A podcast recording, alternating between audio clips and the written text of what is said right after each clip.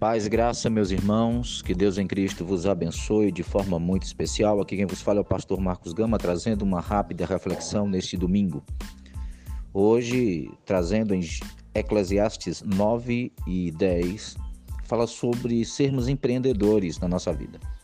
Eclesiastes 9 e 10 diz assim: Tudo quanto te vier à mão para fazer, faze-o conforme as tuas forças porque no além, para onde tu vais, não há obra, nem projetos, nem conhecimento, nem sabedoria alguma.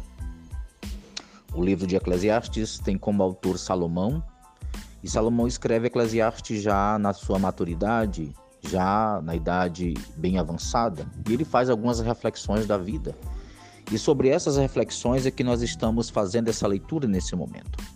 Salomão está solicitando que os leitores desse texto possam empreender, possam aproveitar os momentos que a vida está nos dando. Melhor, a vida não, Deus, os momentos que Deus está nos dando nessa vida. E ele faz um alerta: tudo quanto te vier à mão para fazer, faz. Fala de oportunidade. Se você tem a oportunidade, se Deus está te dando essa oportunidade, pegue ela hoje. Se tem alguma coisa nova, experimente, se é bom, se Deus está direcionando. Mas tudo que vier para a mão fazer, faz. E ele diz mais: faze-o conforme as tuas forças, ou seja, se aplica, se esforça, não seja negligente, faça com tudo que você puder. E aí ele dá uma observação que essa a gente vai terminar. Porque no além, para onde tu vais, não há obra, nem projetos, nem conhecimento. Ele está dizendo: todos nós vamos perecer. Muitos dizem que nós precisamos viver a vida, esse dia, como se fosse o último. Está errado.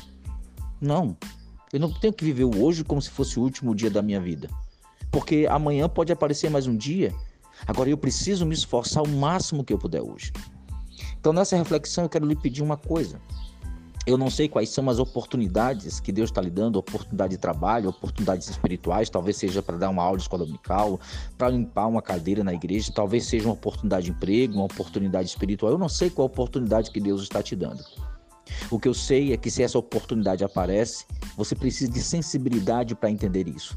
Muitas vezes as guerras, as lutas, as dificuldades, os problemas cegam o nosso olhar espiritual para percebermos as oportunidades que Deus está nos dando. Mas nesse momento, o Espírito do Senhor desperta o meu coração para lembrar você: abra os olhos espirituais, observe o que está ao seu redor.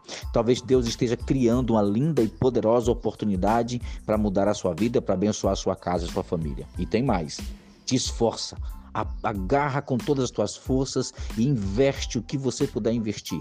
Faze conforme as tuas forças, porque um dia projetos, sonhos, tudo passará.